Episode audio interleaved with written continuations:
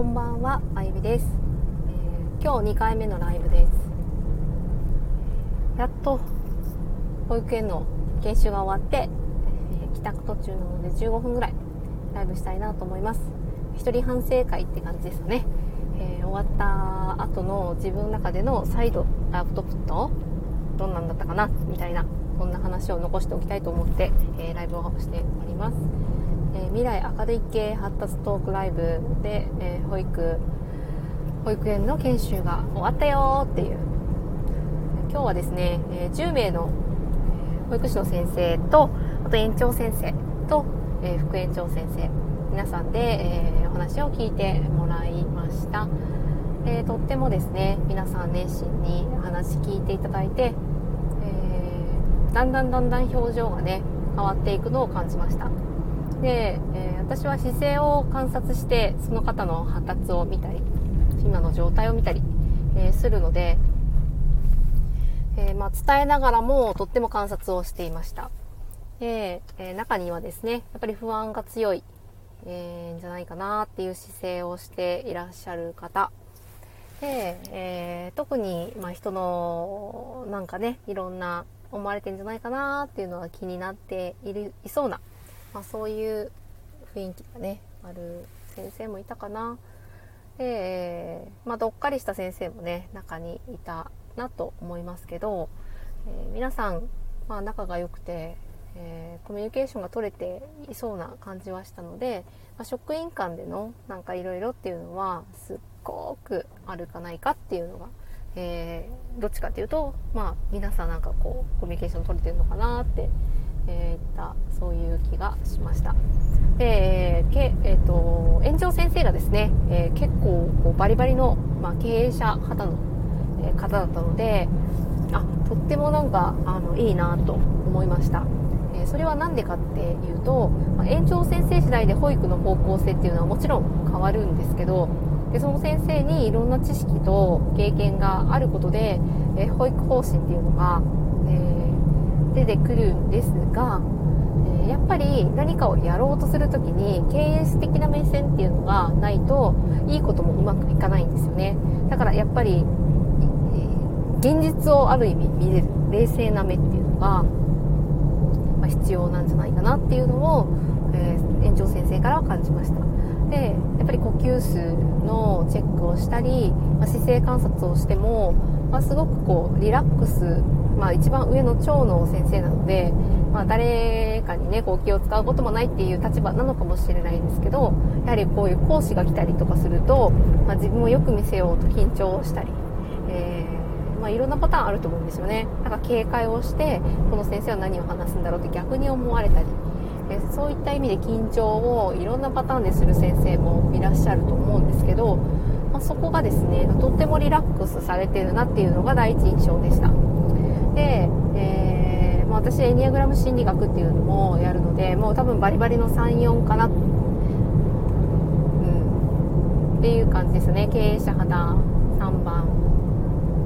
ちょっと43かな？43、うん、自分の雰囲気。こうワンドみたいなのがあってでかつ、まあ、3番で統率力を持ってでみんなを引っ張る？でそれがだんだんこう周りのことを気遣える？ようになる？統合していくっていう方向性の、えー、特徴がある？34の先生なんですけどあのまあちょっと体の健康面はどうかっていうのはちょっと分かんないんですけど、まあ、元気に、毎日過ごされてお仕事にも出てこられて経営のことも考えてらっしゃるのかなって思いました。まあちょっと気になるところはあったんですけど あのそこはもう割愛 ただまあそういう思考的な面に関してはとってもクリエイティブな、えー、部分と、まあ、ロジカル的な部分がバランス取れてる先生なんじゃないかなっていうのがやはり感じました。トップの先生のその意向で、えー、全てそういうものが決まるので、まあ、そういった意味ではとっても良かったなっていうふうに思います。取り入れようって決めれるその決めるっていうこともすごくやっぱり、えー、発達の側面から見るとまエネルギーが必要な人もいるんですよね。どっちがいいかわからない。どっちがいいかわからなくて決められないとかこれをこっちにするとこういうことが起きるから不安だって言って不安が募って、えー、決められないそんな人も多いと思います。で私もなんかその不安感っていうのがすごく強かった時期にコンビニに行ってなんかたなんかおにぎりを買おうと思ったんですけど何をこ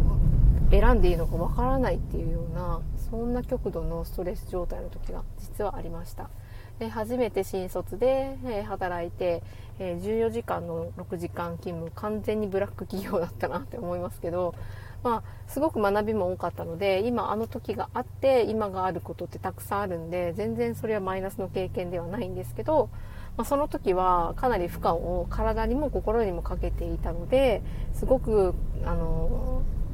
そういった体を守る症状みたいなものが出ていたなって思います。でその頃に私が本当に悩んで病院に行ってたらきっとなんか診断名つけられたりとか、まあ、薬をもらったりとかなんかねそんなこともしてたんじゃないかなって思いますけど私の場合は良かったのが休んだら元に戻ったんですよね。だからそのストレスにななんかこうストレスの気になってるものをトリガーを除いたら元に戻るっていうことをそこからまあ学んだんですよね。それが良かったなって思います。だから度を越したねこう行動をね取る人っていると思うんですけど行き過ぎたら戻るだけなんですよ。ただそれだけ、うん、失敗でも何でもないと私は思っています、えー、私もだからそのやるやらないって結構ね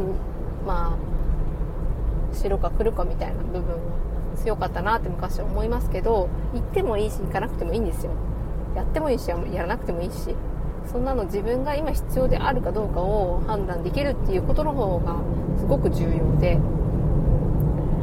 それが今やるべきだって思ったらやればいいしやらなくていいって思えばやらない選択肢を取ることの方が全然前進だったりもすると思います。それを感じれるかどうかも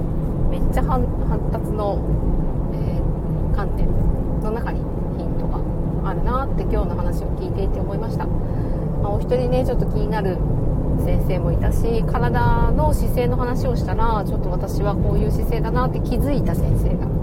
いました。その気づきこそが学びなんですね。もうこの話最後にちょっと付け加えたかったなっていうのが今日の心心残りと、えー、反省点かなと思います、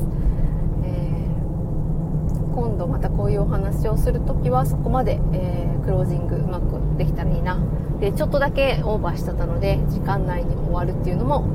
え私の課題だなと思いました。でまあ、スライドをね必要なところだけ作っていってたんですけど、まあ、あれでよかったなっていうのが すごいねスライド作り込もうかなって思ったんですけど、うん、それはなんかやっぱ話のあの道筋が固まってからでいいいいかなって私の場合はちょっと思いましたね。なのでこう選択肢をこう出して、えー、行くような感じでこれどうこれどうってなんかまあ見せながらやるぐらいの資料でいいんだなっていうのがうん私の気づきですかね。でえっと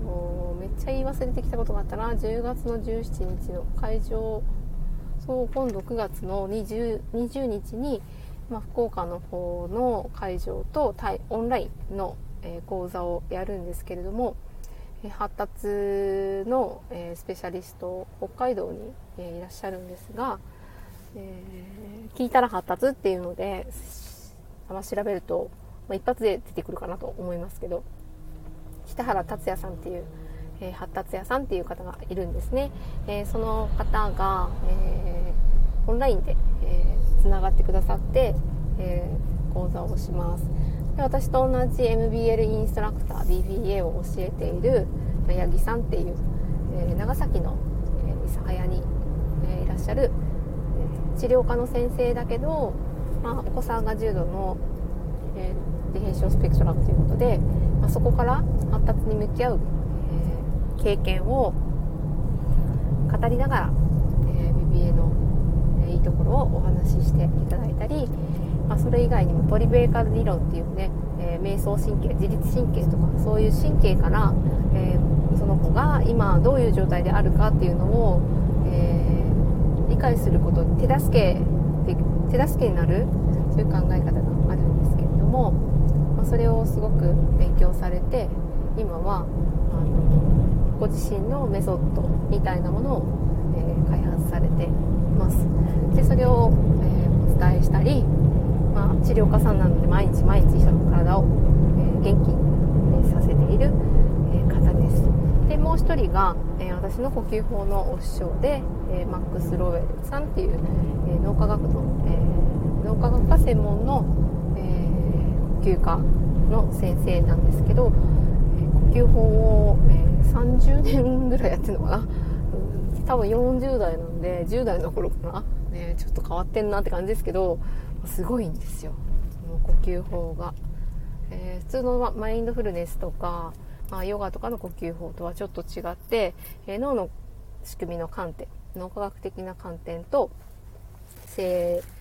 化学や、えー、神経学、えそういったちょっと、え分かりやすいものを提示しながらなぜそういうふうなことが体の中で起こるのかっていうのを伝えながら呼吸を呼吸のワークを、えー、皆さんに提供して、え、いらっしゃる先生私のお師匠が、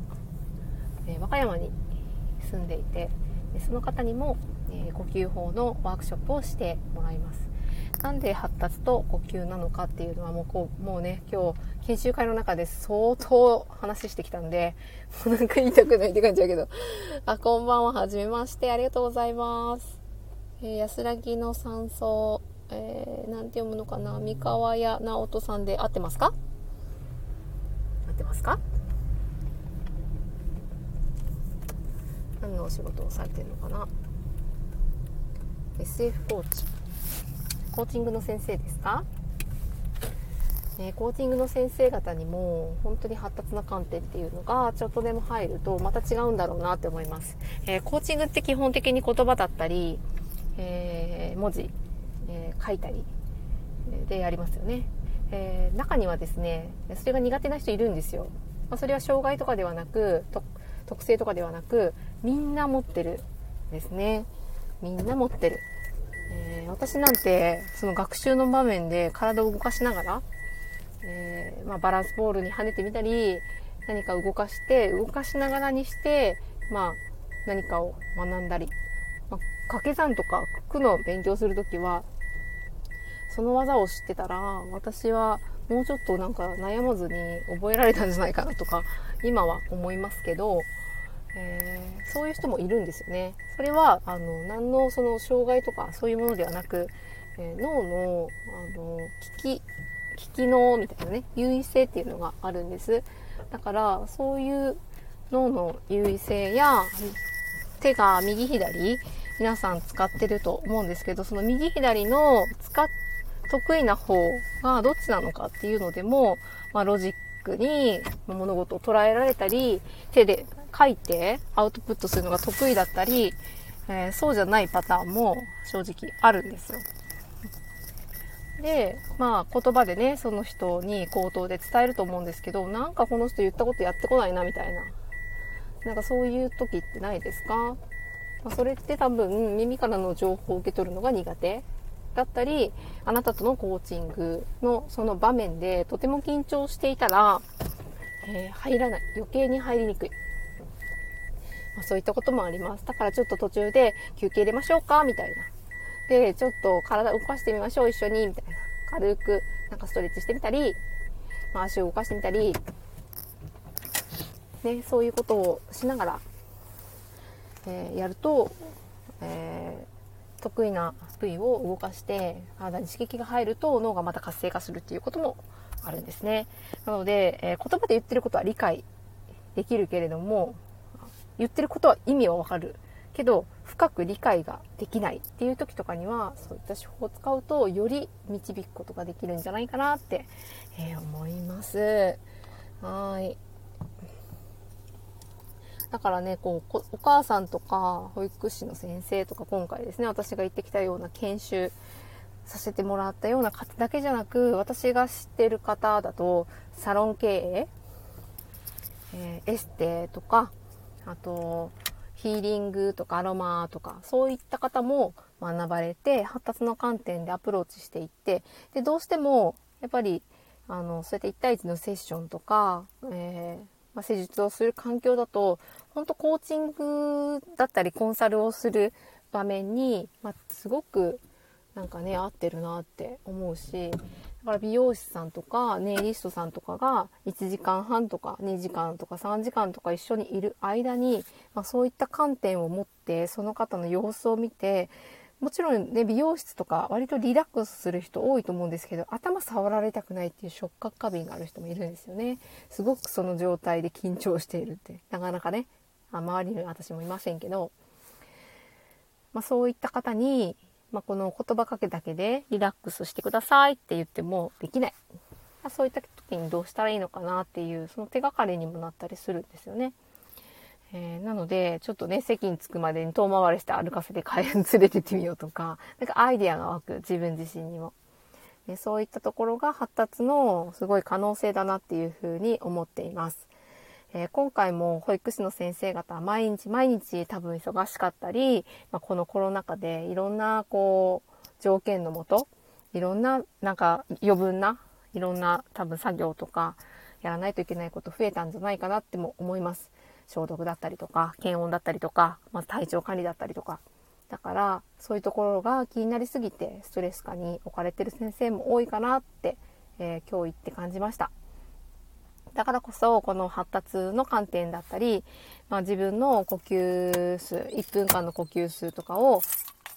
通常どのくらいだっていうのを知っておいて、まあ、ゆっくりとした鼻呼吸をすることで、えー、すごく脳波がですねバーンと緊張状態になる脳波になってるのをスローダウンすることもできます、まあ、そういった話を今日してセルフケアのことも少しねお伝えしてきたところでした今日はだからね結構てんこ盛りだったかなって思います。先生たちにとっては。